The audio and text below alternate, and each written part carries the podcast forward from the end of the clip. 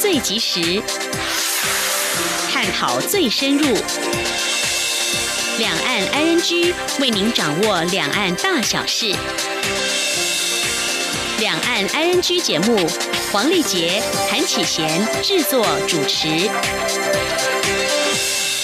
各位听众您好，我是韩启贤，我是黄丽杰。今天是二零一九年三月二十五号星期一，欢迎收听每周一到周五播出的两岸安居节目，一起掌握两岸最近的新闻焦点，还有交流互动。今天节目一开始，先为大家了解重点新闻，包括蔡总统在诺鲁国会演说，国会决议挺我具一国两制。蔡总统指出，警告市长韩国瑜，表明中华民国台湾是主权独立国家。台股开低走低，重挫一百五十九点。而在掌握新闻重点过后，今天话题邀请你一起关心，也是跟蔡总统出访相关的焦点话题，就是美国总统川普提出印太战略，目标是中国大陆，而中国大陆因应美方试图包围，显现哪些态度，还有有哪些做法？另外，台湾和美国。刚成立印太民主治理咨商机制，台美双方有哪些共享价值？台湾又该如何善用对话平台，连接相同理念国家，来强化邦谊稳固？稍后呢，我们将会访问南华大学国际事务与企业学系的副教授孙国祥来解析探讨。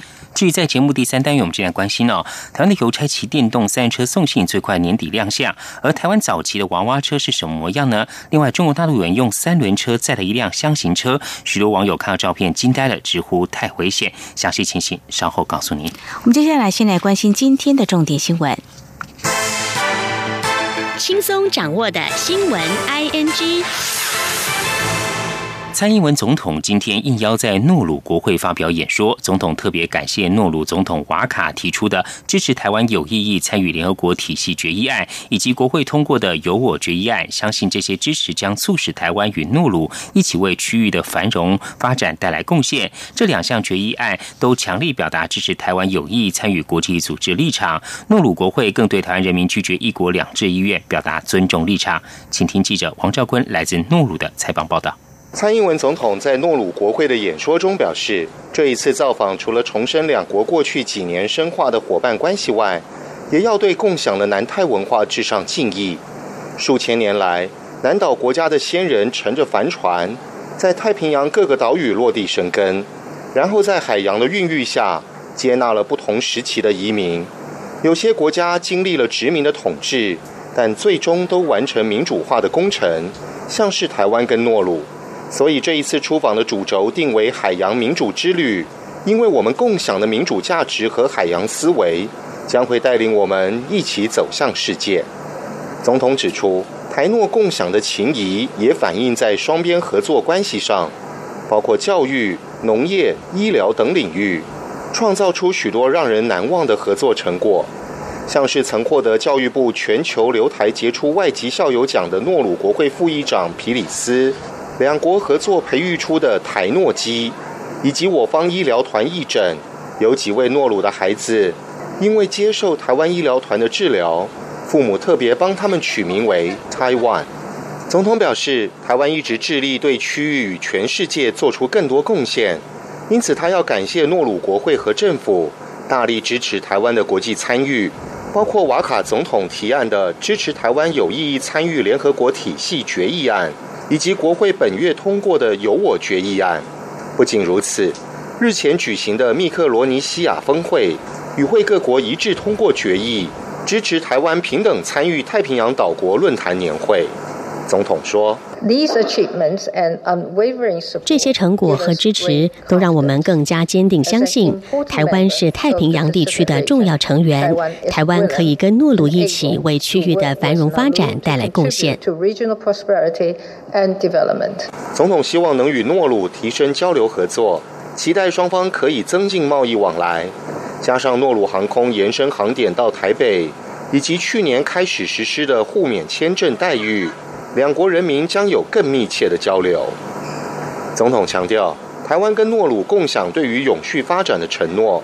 但是我们也要时时刻刻提醒自己，没有一个国家可以独自完成这项任务。另外，还要提醒自己，历史将站在坚守立场以及信守承诺的人们那一边。瓦卡总统提案的支持台湾有意义参与联合国体系决议案。除了盛赞蔡英文总统的出色领导外，也强力表达了力挺台湾人民的决心。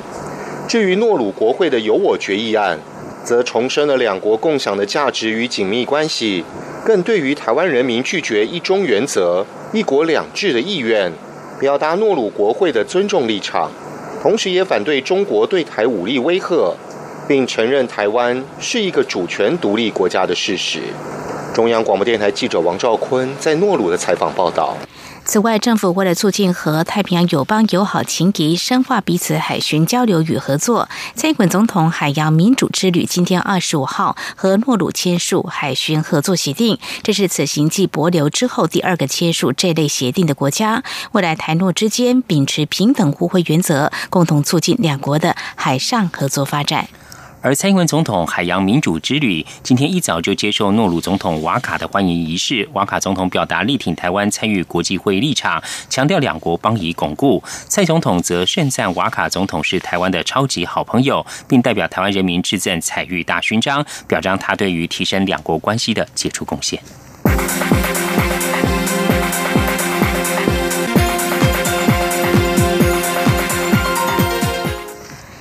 高雄市长韩国瑜预计在今天下午和中国大陆国台办主任刘捷一会面。正在太平洋友邦诺鲁访问的蔡英文总统上午在脸书贴文表示，他记得韩国瑜在选举的时候很在意中华民国，现在就是一个机会。他请韩国瑜告诉对方，中华民国台湾是一个主权独立的国家，请中国停止打压台湾的国际参与空间。总统表示，台湾愿意和全世界交朋友，但是也期待这些朋友愿。意支持台湾参与国际事务，促进台湾的国际地位，而不是一个什么都反对、什么都想打压我们的朋友。因此，总统说，他要告诉高雄市长韩国瑜，他记得韩国瑜在选举时很在意中华民国，而现在呢是一个机会，请告诉对方，中华民国台湾是一个主权独立的国家，请中国停止打压台湾的国际参与空间，并表示这就是他们出访的意义所在。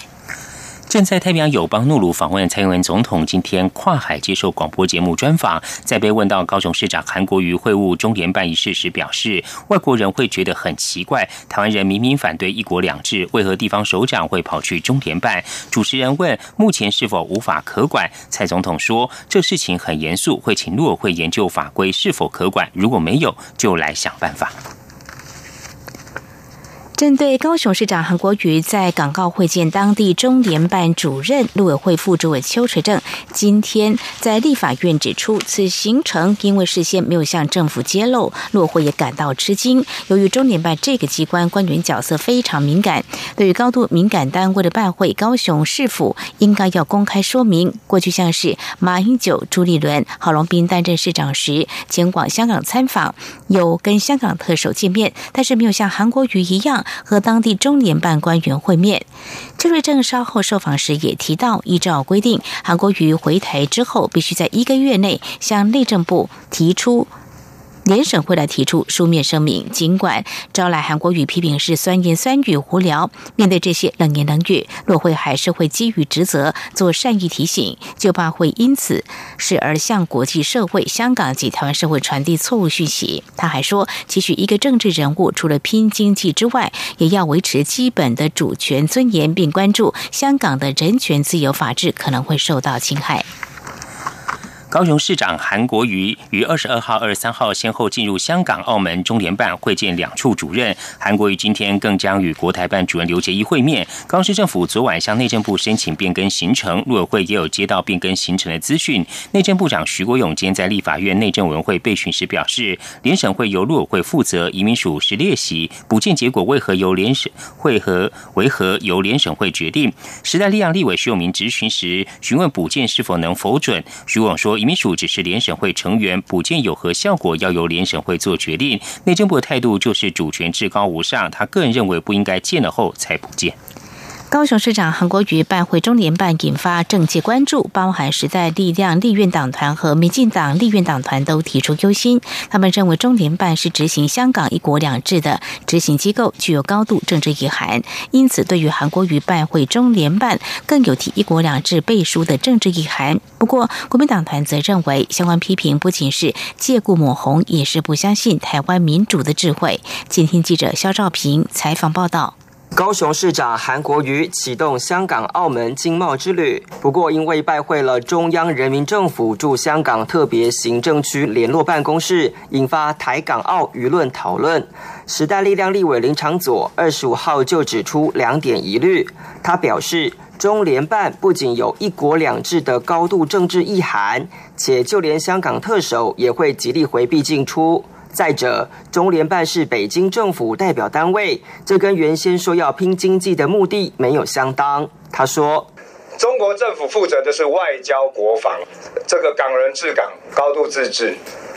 所以韩国瑜既然是地方首长，他去找负责外交国防的中国政府代表干嘛？韩国瑜既然说是去拼经济，他去找负责外交国防的中国政府的代表中联办干嘛？我想这是必须讲清楚，不是闲聊。”打哈哈可以混过去的，那不是一个拼经济的地方。时代力量高雄市议员黄杰与林宇凯进一步表示，市议员对韩国瑜的出访行程事前并没有任何资讯，且透过管道取得的行程中也没有中联办。林宇凯质疑。韩国瑜不仅事前没有核备，甚至还片面更改出访行程，因此他们会要求韩国瑜未来要对市议会提出专案报告。民进党团也提出示警，党团干事长管碧玲指出，韩国瑜土访中联办之所以引起香港媒体与政界高度关注，在于相关举动被解读是替一国两制背书。管碧玲再次提醒，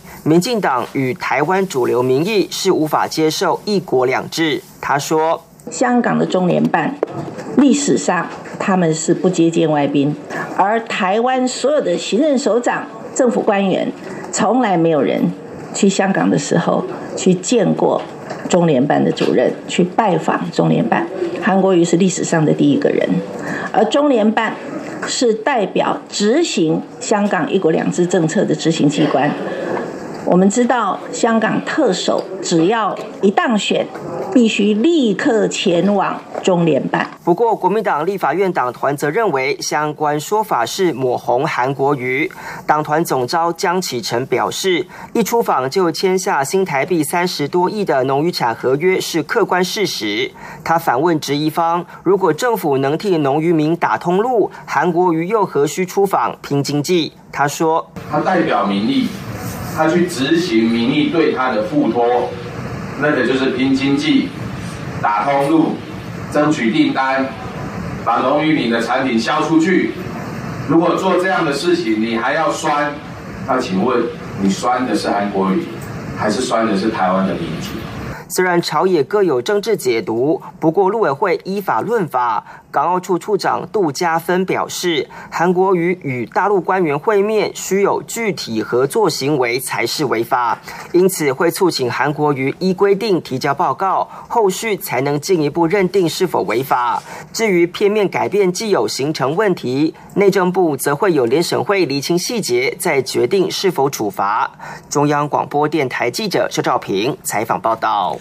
针对高市长韩国瑜拜会中联办，台湾制宪基金会副执行长宋承恩今天表示，中联办不仅具有高度的政治意涵，而且在港人自治的理解下，外国使节或代表通常会避免进入中联办。他认为韩国瑜拜访中联办的举止不仅无涉经济，也伤害香港。而学者范世平也说，韩国已经被国民党支持视为可能角逐下届总统人选，这项举止无疑是触碰到美方红线。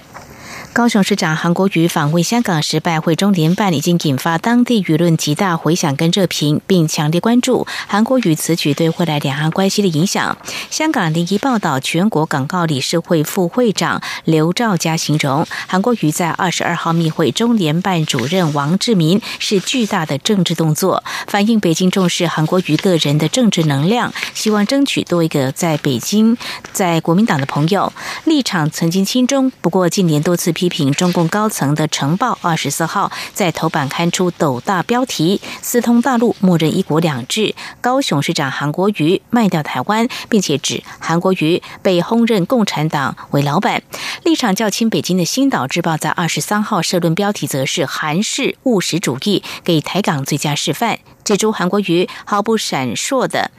闪缩的跟大陆加强良性互动，只求促进经贸发展，以惠民生，获得民众支持，对香港同样是一大启示。立场倾向泛民主派的网络媒体立场新闻，则是在韩国瑜密会当密会中年半之后刊出前立法会议员罗冠聪和香港众志秘书长黄之锋的批评文章。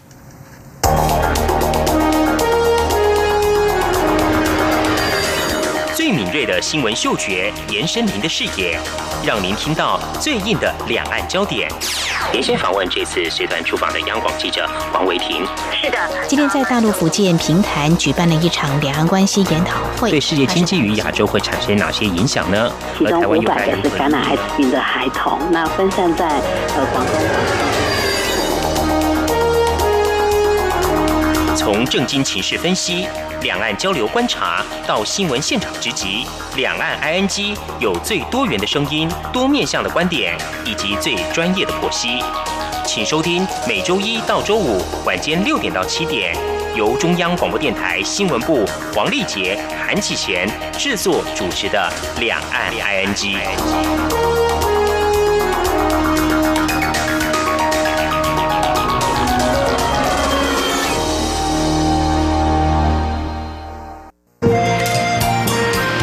阳光背打开了世界之窗，是阳光翅膀，环绕着地球飞翔。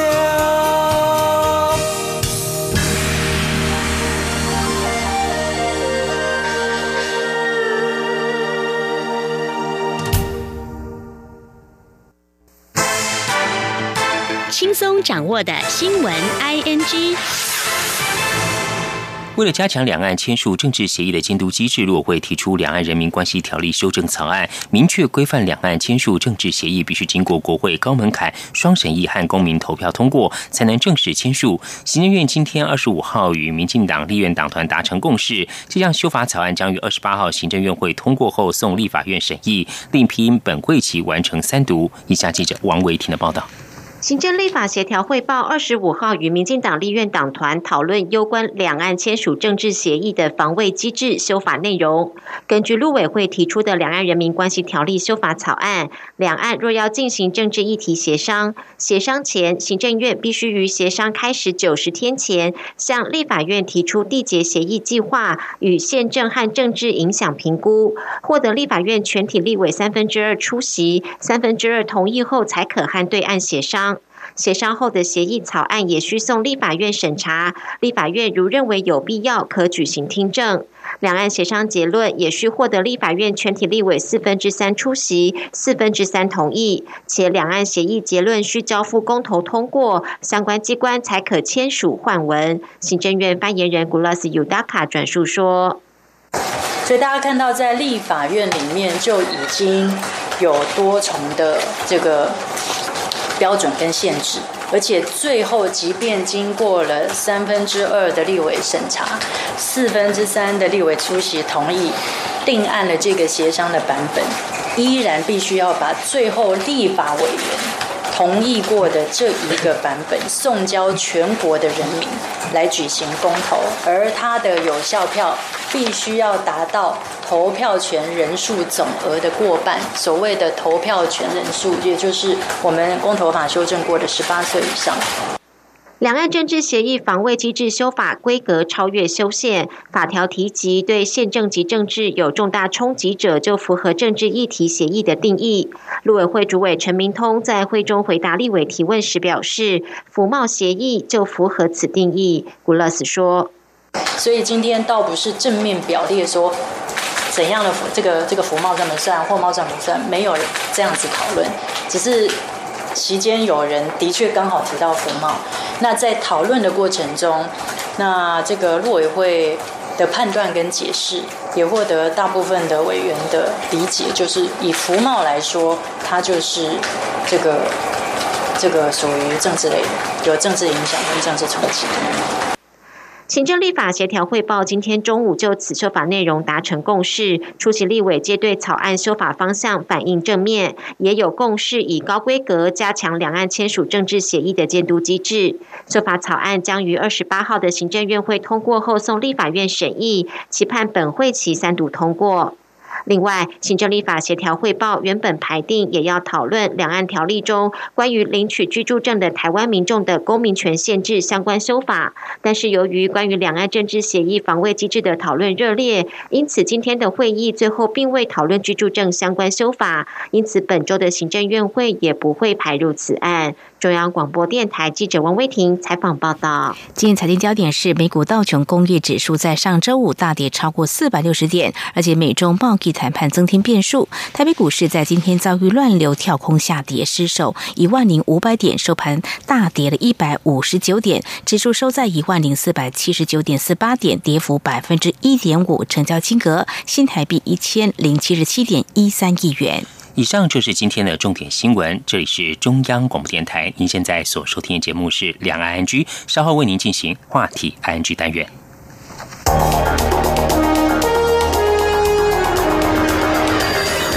最敏锐的新闻嗅觉，延伸您的视野，让您听到最硬的两岸焦点。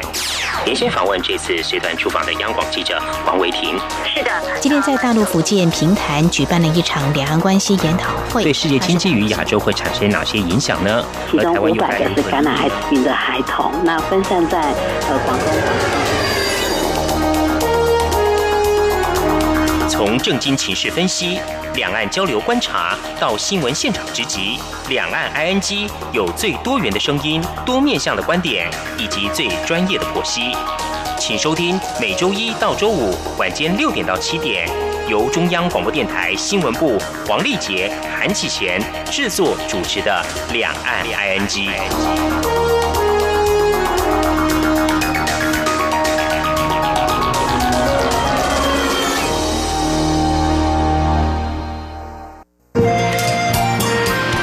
阳光，翅膀打开了世界之窗；是阳光，翅膀环绕着地球飞翔。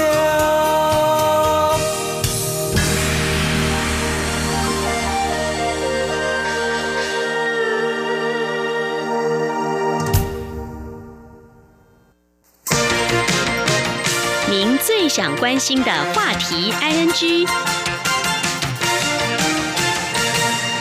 这里是中央广播电台，听众朋友现在所收听的节目是《两岸安居》。美国总统川普在二零一七年提出印太战略的思维目的何在？目前推动情况如何？对区域情势可能会造成哪些影响？而台湾和美国最近成立印太民主治理资商机制，未来将在美印太地区推动合作。这项对话机制对台美关系具有哪些意义？而面对中国大陆在印太地区的耕耘，台湾如何运用这项平台稳固邦交、拓展对外的关系呢？上一题我们今天节目中访问到南华大学国际事务与企业学系副教授孙国祥，为我们观察探讨，非常欢迎教授您好。呃，两位主持人还有各位听众，大家好，非常欢迎孙副教授。首先，我们先谈美国总统川普。那么，在二零一七年，当时为什么会提出这个印太战略？还有，它大概主要涵盖哪些区域？希望结合哪些国家，又连接哪些力量呢？是的，那个美国总统川普他提的印太战略，其实我们可以看到，他这个铺陈了很久了。嗯，那这个之所以铺陈很久，当然牵涉到。呃，整个印太战略一个最核心、最核心的一个部分，嗯，其实是连接印度洋跟太平洋的南海地区。那换言之，就是说，当这个像是日本或者是澳洲他们在谈这个印太战略的时候，或者是印太不管叫倡议也好，或者是任何的这种说法也好，只要牵涉到印太，它其实是希望把。南海地区，就是南中国海地区，能够进行一个开放跟它的连通性。但是这个情势它随着时间的改变而不断的这个变化。这个不断的变化的情况，就是一个假设啦。这个假设就是南海地区它会不会被封锁？那如果被封锁的话，它就不是一个开放自由的呃印太地区。那所以呃，我们可以回溯就是。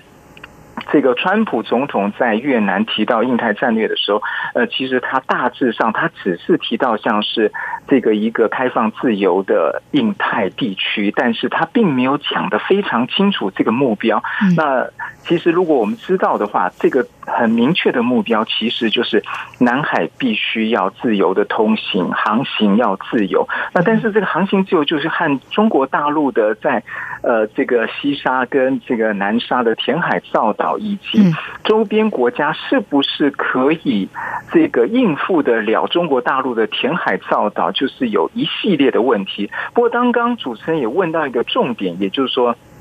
当我们在讲印太战略的时候，可能主要指的是美国的印太战略，因为印太战略其实它是建构在所谓的四方合作，然后也就是 QUAD 这个四方合作的部分，主要就是包含了是美国、日本、澳洲跟印度。但是，呃，这个澳洲跟印度本身对于可不可以这个跟得上，是在美国的这个。印太战略是不是有同样的思考点？其实必须说，呃，就变成有点各说各话了。它就牵涉到另外一个问题，就是说，印太战略是为了要南海地区的跟印连接印度洋跟太平洋的自由开放，但是印太战略本身是不是一个开放的战略？也就是说，这个开放战略是让每一个国家在选择印太战略的时候，并不会有选边站，或者印太战略本身它的。假设是不是暗示的是中国大陆是不允许参与的？那就牵涉到这种比较复杂的逻辑问题了。嗯，非常谢谢傅教授您的说明啊，傅教授。不过我想呃，在请教您他现在推动的一些情况，还有呃中国大陆和周边国家的一些反应之前呢，可不可以再请您帮我们再比较一下啊？这川普总统提出的这个印太战略的构想啊，还有美国的前总统奥巴马之前提出的呃重返亚亚洲亚太再平衡的策略，它有哪些的差别呢？呃，最主要的差别当然就是，呃，当美国重返亚太，就是在奥巴马这个政府时期，其实也就是希拉蕊所提完之后，整个重返亚太的部分，其实很多的亚太国家都在等待，就是美国究竟可以在所谓重返亚太的过程当中，做出什么样的承诺？举例而言，就像我们刚刚提到的，就是说。从越南或者是从菲律宾的角度来看的话，美国的重返亚太究竟可不可以支持他们跟美国之间在维护南海之间的这个问题？或者说，从日本的角度，就是说，美国重返亚太对于这个像是钓鱼台或者他们所讲的间隔列屿上面会做出什么样行为？或者对这个南韩而言？这个奥巴马的重返亚太，对于南北的朝鲜，特别是朝鲜的核试问题，这个他会做出什么样行为？换言之，就是说，奥巴马政府当时的一个政策比较是口惠而实不至。嗯那但是，其实川普总统上台之后，他所讲的印太战略，事实上他也没有提出很明确的。一个呃政策目标，那但是呢，我们却可以看到，反而是他的副总统彭斯有在呃这个去年的时候提到比较清楚的一个思考。这个思考的话，就是印太战略有三根支柱，分别就是所谓的繁荣，繁荣是奠基在呃美国与印太所有地区的国家所进行的贸易和嗯它的投资。嗯哼。另外一个部分就是支撑这个繁荣的第二项支柱就是安全。那安全的话，我们可以看到这个呃，特别是这个彭斯在讲这句话的时候，他并不像是他们美国的国家安全战略报告是说，除了既有的同盟国为主之外呢，其实彭斯在安全上面特别有提到所谓的志同道合的国家，暗示的是呃，其实美国在寻找。这些所谓的建构印太这个战略的安全这根支柱的时候，它已经超越了这个同盟国。换言之，它有点像是我们所说的议题取向或者是任务导向的。也就是说，有一些国家它参与某一项的议题导向，但是另外一些国家它不一定参与，但是它可能参与另外的美国所创造出来或者是所主导的一些倡议。那当然，第三根支柱就是所谓的治理了。那这些治理的话。背后当然就是要推动整个印太地区是一个民主的国家、自由的国家，也就是它在内政上面也必须要达到善治。但是这个善治的前提可能并不是一个专制或独裁，或者是呃，举例而言，就是说受到专制或独裁国家的影响的一种治理模式。那当然这些的话。都是话中有话的，换言之，这也是我们常常会看到或者是所解读出来，也就是印太战略似乎暗指的还是针对的是中国大陆。是非常谢谢南华大学国际事务及企业学系副教授宋国祥，在我们今天针对美国总统川普提出印太战略到底有哪些思维目的，还有目前比较清晰的架构，就说三大支柱就是要推贸易、投资、安全跟治理。那么未来可能会从议题或任务取向方面来。做一些推动，所以只需要请教副教授的是，美国提出这印太战略之后，推动情况怎么样？特别是跟呃一些主要结盟的国家，包括刚才您所提到的印度、还有澳洲、日本，他们的反应如何呢？呃，现在我们可以看到，就是呃。印太战略可能面临到一个最大的问题，就是说它并不是一种，呃，就是一个他们四方，也就是说，其实最主要的四个国家所建构出来的一个共同目标。换言之，这个共同目标是四个国家的默契，但是这个四个国家的默契，也就是一个，呃，这个所谓的开放自由的印太地区。但是这种开放自由的印太地区，在操作层面上面就。要做到什么样的地步，以及在分工的部分上面，究竟要不要一个像是透过一个机制，不管这个建制可能是有一个法律的，或者是有一个军事行动的，或者是有各式各样层次的这个部分，我们可以看到，那迄今为止，从以美国为主，印度、澳洲。美国并没有达成这项任务啦。那同样的情况，我们也可以看到，特别是印度的部分，其实，在某种情况，它有的时候对于特别像是美国或日本的印太战略，甚至呃保持某种。的安全距离，那因此我们必须说，呃，这个如果是从美日这个印澳四个角度，也就是说，真正我们认知的这个必须要有的四个成员的印太战略，他们是讲同样的话，呃，做同样的事的印太战略，我们必须说现在并没有这个成效。那但是呢，如果我们呃撇开这个部分不讲的话，嗯。我们必须说，美国、日本、澳洲、印度，他们各自在推动他们自己的印太战略上面，却分别有各自的成效。然后举例而言啦，像是美国他自己的印太舰队就会呃持续的到南海的这个进行这些。巡弋或者是执行美国所认定的自由航行的部分。那事实上，日本每年就是夏天的时候，也会派出它最大的这个我们所谓的直升机航母。换言之，他们呃去年的时候已经轮流派第二艘的，也就是说不是同一艘的直升机航母已经到达了这个南海地区。然后澳洲跟这个印度本身也各自执行他们在南海的巡弋或者是访问港口的任务，也就是说，我们可以看到他们并没有在结合在做某一个比较明确的这个军事上的这个行动，但是他们却分别各自的。在执行，也就是我们所谓的自由开放的这个印太战略。嗯，非常谢谢副教授的说明哦。好，我们今天节目中呢是访问到南华大学国际事务及企业学系副教授孙国强，针对呃美国总统川普在二零一七年提出印太战略，他的思维跟目的何在，为我们做说明。在下段节目中，我们将继续请教副教授。那中国大陆对于呃美国推动的印太战略有何反应？还有另外呃台湾跟美国刚成立的印太民主治理资商机制。有何焦点？我们稍回来。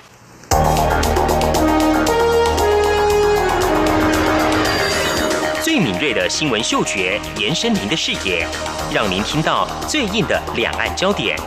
连线访问这次随团出访的央广记者王维婷。是的，今天在大陆福建平潭举办了一场两岸关系研讨会，对世界经济与亚洲会产生哪些影响呢？其中五百个是感染艾滋病的孩童，那分散在呃广东。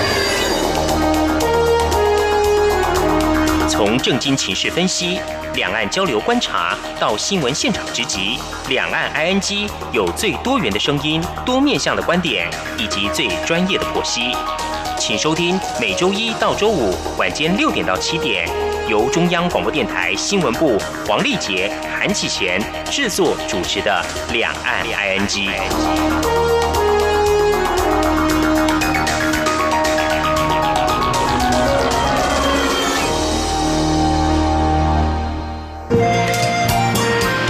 阳光，翅膀打开了世界之窗；是阳光，翅膀环绕着地球飞翔。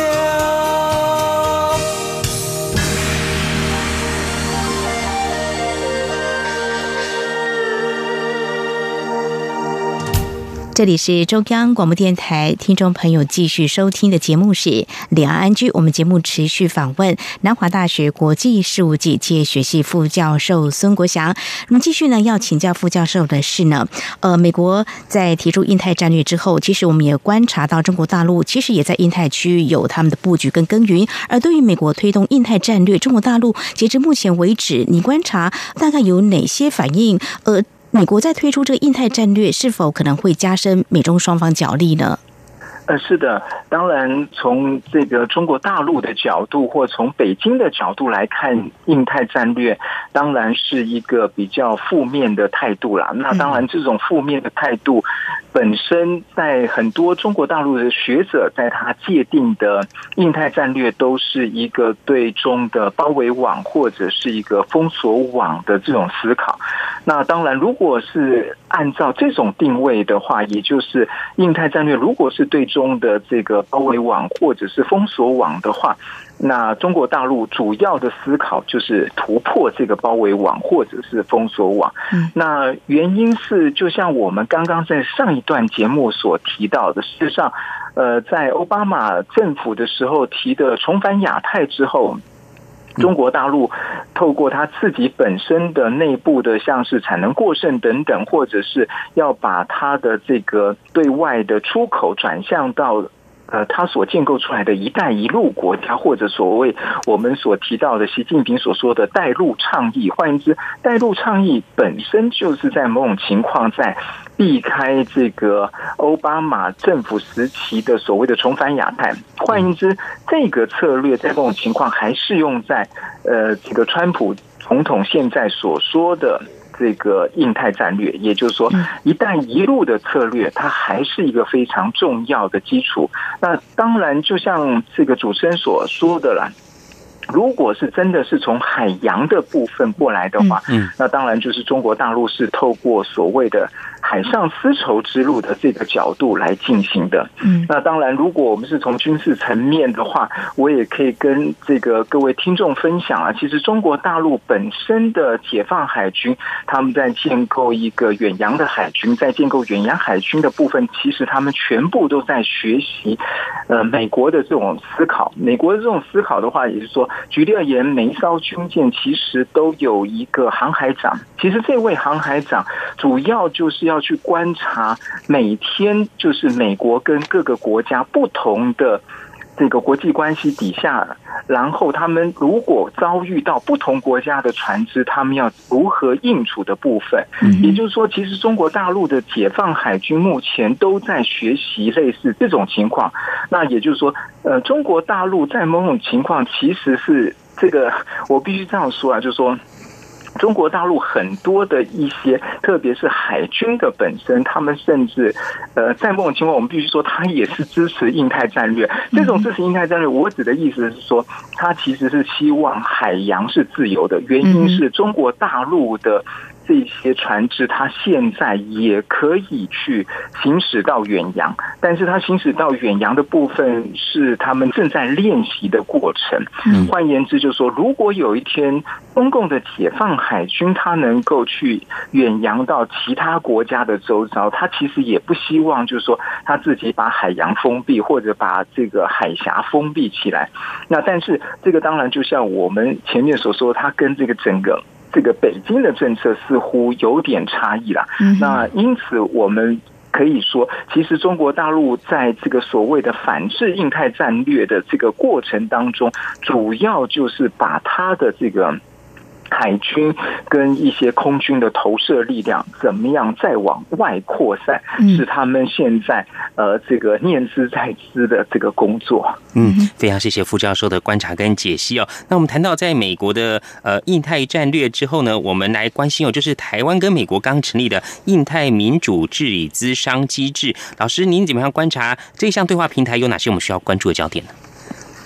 呃，当然，就是我们可以看到，就是在这个月，其实。呃，这个我们的这个中华民国的外交部长和这个 A I T 的代表，其实是一个非常少见的，就是在我们的外交部进行一个联合的记者会。那在某种情况的话，事实上，这个是我们看到 A I T 它在实践，就是在二零一八年，就是去年，美国国会通过了一些所谓的有台法案，真正在落实。因为举例而言，这些有台法案。包含的就是这个台湾的官员可以去访问美国，当然就是跨越以往的限制。与此同时，其实美国的官员也可以进入到我们的政府部门，跟我们的这个政府官员直接可以进行某种类似这种记者会。所以我们可以看到，第一个在宣布所谓的印太区域，这个像是这个印太民主。呃，治理资商的这个过程，也就是说，他在这个过程当中，其实已经在落实去年美国对台湾的一些有台法案，就是我刚刚说的，像是这个台湾旅行法呀，以及像是。二零一九年的这个国防授权法案，其实都已经在这个里面彰显。那如果我们再仔细看的话，就像我们刚刚所提到的，如果美国的印太战略有三根支柱，我们可以看到这三根支柱，美台有点像是两岸关系，就是找这个，也就是说。柿子挑软的吃，也就是说，这个或者是这个由简单进入到比较困难，嗯，然后也就是说，其实，在繁荣、安全、治理这三个支柱上面，最容易做的，其实对台湾而言，特别是现在台湾的现况是治理。所以就是说，我们如果要观察印太民主治理呃资商的话，我们还要往前看，就是三月的时候，就是印太区域保卫宗教自由、公民社会对话本身就。是这个治理机制，那这个治理机制，按照这个美国代表所说的说法，就是在今年，因为是这个台湾关系法的四十周年，换言之，每一个月都有一个主题。这个主题其实是在呃台美之间的共享价值底下所建构出来的。那如果这个共享价值，它其实它背后有一个逻辑啦，这个逻辑就是说，如果台湾跟美国有共享价值，换言之，为什么不能对话？如果台湾跟美国有共享价值，为什么不能进行资商，或者不能进行更高的交往？换言之，在这个共享价值底下，建立出这个印太民主治理资商机制的话，当然就是说，它一次。呃，按照现在的设计是，今年九月在台北举行，但是明年的话会去，举例而言，去华盛顿或美国任何一个地方举行，换之就变成一个呃所谓的规律性或定期性的机制。这个定期性的机制，当然也代表的是。这个印太战略当中，台湾的角色就慢慢被定位在这个印太三根支柱当中的治理这一块了。换言之，治理这一块变成台湾是唯一或者是比较容易发挥这个角色的部分。当然，这个角色如何发挥，当然还牵涉到，也就是美国愿意让台湾在这个所谓意态在你自己当中，究竟可以扮演什么角色？还是就像我们现在所看到，可能类似就是说，像是我们外交部给这个国际宗教自由基金会在未来的五年，就是会给总共一百万美元的这种情况，当然就值得我们继续来关注，就是这个。呃，治理的这一块机制是如何的持续的运作下去？嗯哼，好，非常谢谢孙国祥副教授您的解析以及观察哦。那么刚才您所提到的台美呢成立的印太民主治理咨商机制之后，这个对话平台会开始来运作。那么第一次会议预计会在九月在台北召开，美方呢会有国务院民主人权劳工事务局的资深官员带队率团前来参加。而在这个月的月底呢，A I T 呢也会跟我们的外交部跟法部调查局来合作，举办美台全球合作及训练架构之下的国际工作坊，聚焦打击公司部门贪腐现象，也会有十六国代表来与会。好，那么持续呢，在相关的我们还要继续请教孙国祥副教授哦，我们能不能够呃利用这项机制强化台湾在印太区域的邦交及有相同理念的国家结盟？就以蔡英文总统目前正出访太平洋友邦，像博留、诺鲁跟马绍群岛为例，可以透过哪些领域推动啊这方面的交流合作呢？呃，是的，当然就是呃，台湾本身是不是可以利用像是印太民主治理磋商这个机制，嗯，来这个维系或者是扩展我们的国际空间的话，当然，我个人认为就是在这个扩展台湾或者是我们中华民国的国际空间，基本上是可行的。那但是，就像是呃，主持人或者各位听众也。了解的就是说，如果我们想透过印太民主治理磋商这种机制，或者是在印太战略当中的某种角色，要去这个扩展我们的邦交国，或者是。呃，扩展我们的这种所谓的这个主权地位的话，可能还是受到一个国际的一个现实啦。那因为这个国际现实如果并没有改变，就像我们知道的联合国大会的二七五八号决议文，也就是。由这个在北京的中华人民共和国政府代表一个中国的情况底下，换言之，如果我们在这个部分没有办法呃进行某些改变的话，我们必须说，其实，在印太战略当中，台湾的确有其他可能更大的角色，但是呢，呃，对于传统的国际关系或者比较传统的国际政治，可能比较困难，就像是。我们看到，就是蔡英文总统这次去访问这个南泰的三个国家当中，其实也有这个说法，就是原来设计的国家也有一些像是所罗门群岛的这个我们的邦交国，临时并没有办法完全能够配合我们总统的行程了。所以就是我们可以看到，我们的总统行程也就像是蔡总统自己所说的，包含三个任务：第一个就是国际合作，第二个就是国际。参与第三个就是参加太平洋妇女领袖会议上面发表演说，所以我们可以看到，其实呃，蔡英文总统所做的就是在扩展呃台湾的国际空间，然后这种扩展空间是可以透过包含治理的方式、包含繁荣的方式可以做的。也就是说，台湾在印太战略当中，其实要怎么样把。台湾成功方式的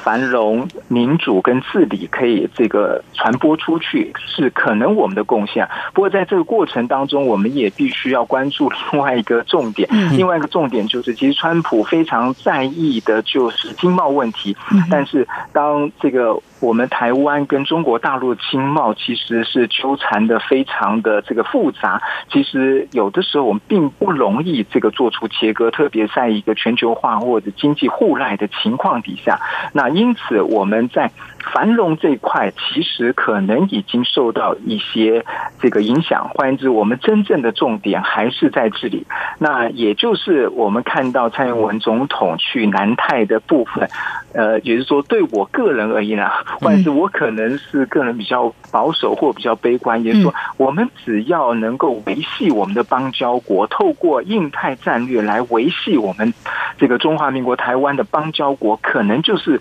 我们在呃搭印太战略最好的便车，而不是呃可能会出现新的邦交国。但是，就像主持人您说的，在国际空间上面，我们的确可以透过呃美国这个川普的印太的三根支柱上面，呃，在三根支柱上面都要去找台湾可以贡献的地方，以及台湾对国际社会的这个呃重要性在哪边，都可以在思索我们新的一些方向跟定位。嗯，是非常谢谢孙国祥副教授详细的观察、解析以及建议哦。好，我们今天节目中感谢南华大学国际事务暨企业学系副教授孙国祥解析美国推动印太战略思维，还有目前的推动情况，而台湾在南太平洋友邦中如何呃运用自己本身的一些呃优势跟特质来稳固邦谊呢？提供您的观点以及建议。非常谢谢孙国祥副教授接受访问，谢谢您，谢谢两位主持人，谢谢各位听众，非常谢谢孙副教授，谢谢。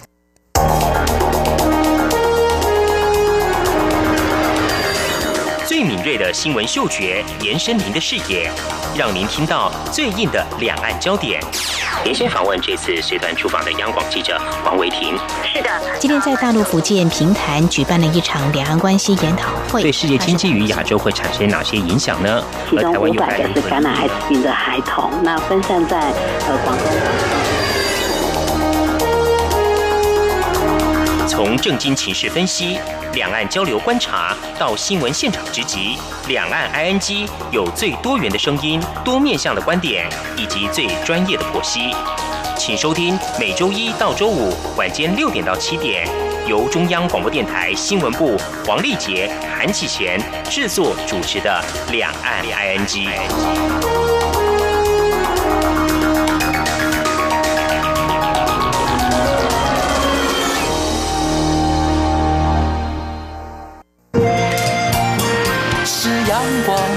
打开了世界之窗，是阳光翅膀，环绕着地球飞翔。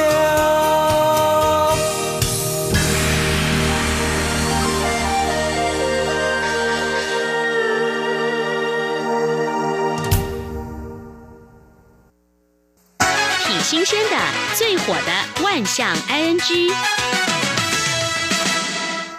这里是中央广播电台，您现在所收听的节目是两岸居到了万象 ING 单元。丽姐，现在虽然大家都用了电脑啊、电子邮件或者是社群软体联络讯息嘛，不过呢，还是你网络购物啊，或者是寄贺年卡，还是要用到我们一般的这种传统的邮件方式啊。对，还有像我们央广或是我们节目呢，办很多活动，我们送给听众朋友的礼品也都是要像呃邮局呃来寄送，啊，对不对？今天要跟听众朋友分享一个。中华邮政为了配合政府哦，行政院宣示哦，在二零三五年禁售燃油机车的目标，嗯，就是希望用电动车来绿能啦。哦，所以他们从去年开始引进了第一批的电动机车，嗯，那今年也预计再采购八百辆，嗯，让邮差送信呢可以更为绿色环保。而且呢，今年还有个特色哦，哦，什么特色？他们会引进新的电动三轮车，所以是比较没有污染的，就电动车嘛。电动车，对对对对，为什么用三轮车呢？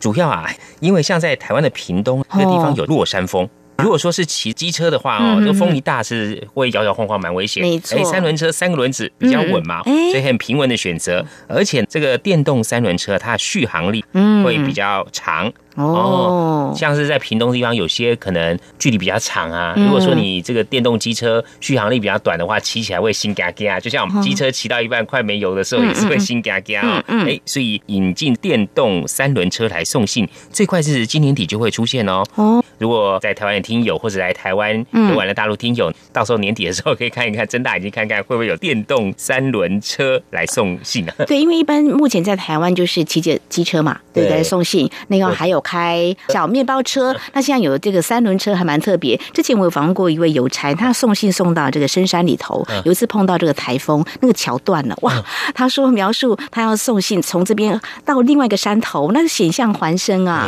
所以我觉得我们的这个邮局啊，中华邮政呢，真的是要衡量不同的这个地区地域的特性，所以有设计这个比较好的交通工具啦。对，让邮差送信的时候可以更为安全。是。另外，其实我们现在看到很多小朋友。上下学的话，尤其是幼儿园的时候，嗯，家长很多都会请这个幼儿园有这种接送小孩子的这种娃娃车，嗯，哎，他们是要。必须车体啊漆成黄色，四周还要红色的警示线条，通过政府许可才可以上路哦。嗯，不过呢，网友啊在网络上贴出来，在上个世纪五零年代啊，哎，娃娃车是长什么样子？到底是怎么样？好好奇。它其实呢是一个比较大台的三轮车。哦，这样啊。哎，三轮车上面呢有一个小车厢。嗯，小车厢里面呢就可以载小朋友了，然后载好几个娃娃啊。对，啊，结果这个照片一贴出来，哎，就有网友在下面留言啊。然后他是六零年代左右出生的网友 现身说法，就是说他自己读幼稚园的时候就搭过这种人力娃娃车。哦，他说一台车大概可以载十多个娃娃。哦，这样。不过呢，因为是铁皮车厢啊，有点闷热。哦，对，夏天哈，好热。看到这个，回想到以前，还真是蛮特殊的。对，有些长辈会回想说，哎，以前他的孩子很小的时候，会载他去上幼稚园，可能就两个或三一千人生的比较多嘛，然后就两个或三个一起载，就后面抱住这样子，抱住爸爸这样握妈妈这样子。对，我记得我小时候搭这个娃娃车已经是汽车了，所以这个人力三轮车没有看过啊。好，另外还有个网友贴一张照片，嗯，他说他常常在网络上看到一些不守交通规则啊，乱停车啊，嗯，他觉得很不应该啦，嗯，可是呢，他有一次经过一个地方，看到这个平常是停脚踏车的这个地方。有人停了一辆车啊，他觉得可能是教育真的教的蛮好的哦，是停了一辆小朋友骑的这种三轮车哦，小朋友哦，那种娃娃骑的很可爱的，哎，他也照规定就停在这个打车停的地方，还上锁，很守规矩，真的超可爱。这个父母亲也是教的很好哦。哎，对。另外呢，中国大陆这个也是一个三轮车新闻呢，不过让很多的网友跟路人都吓呆了。哦，为什么？这是发生在江苏。有一张网络上照片是讲，有一名男子在路上骑一个比较大台三轮车，嗯，上面有载个东西，嗯哼，那载东西是一般是很正常，不过他载这个东西是一辆箱型车，小型的箱型车，就是我们俗称的面包车。这个箱型车的右后轮已经爆胎。然后车身是以绳子固定在三轮车的后方，我这样好危险。对啊，高度、宽度都远远超过三轮车的规模，嗯，那整个画面都非常突兀，真的是相当危险。而且不单单是因为这个箱型车啊超出三轮车的范围，如果旁边车经过的时候没有注意的话，可能就会刮到。还有另外，你这个箱型车这么重，三轮车驾驶在面前那么轻，也会不平衡，真的是太危险。太危险，应该开罚吧？这个警方说赶快要巡线去把它抓出来。嗯，另外在中国大陆的广东。则是有一个影片上传，有一辆三轮摩托车在路上被人家拦下来了。嗯嗯，哎，哦，他不是载东西太危险，他是载太多人了。哇，这也很危险哎，超载嘛。他说一辆小车斗上面，对呀，挤了十八个人呢。啊，哇，那坐在上面也很痛苦 哎。哎，他说大家就排排坐，哦，真是真的太可怕哦。哎，这个工头是谁呀？我觉得这样是不是要省钱呢？这太危险了。不省钱不能这样子啊。对呀，交通这超载是要罚钱的。是啊。另外还有一个状况啊，这是在中国大陆呢，有一名这个网红啊，嗯，他开车上高速公路，嗯，被交警拦下来了。哦，交警就说：“哎，看一下你的驾照。”这位网红呢，就把他的驾照拿给交警看。哦，交警看说：“哎，你这个啊是三轮摩托车的驾照，并不是汽车的驾照，所以还是不行。就像台湾，如果你开车，像我们自己开轿车跟客运车也是不一样，营业的那个也是不一样。对啊，你开轿车，你不能去开客运车。是啊，对啊，也不能去开大卡车。”轿车就是开轿车的，对，就没想到这名网红啊，嗯。就跟警方讲说，嗯，可是我有很多粉丝哎，警方说这是两码事，对 对，意思说粉丝会来找警方理论嘛，人多势众，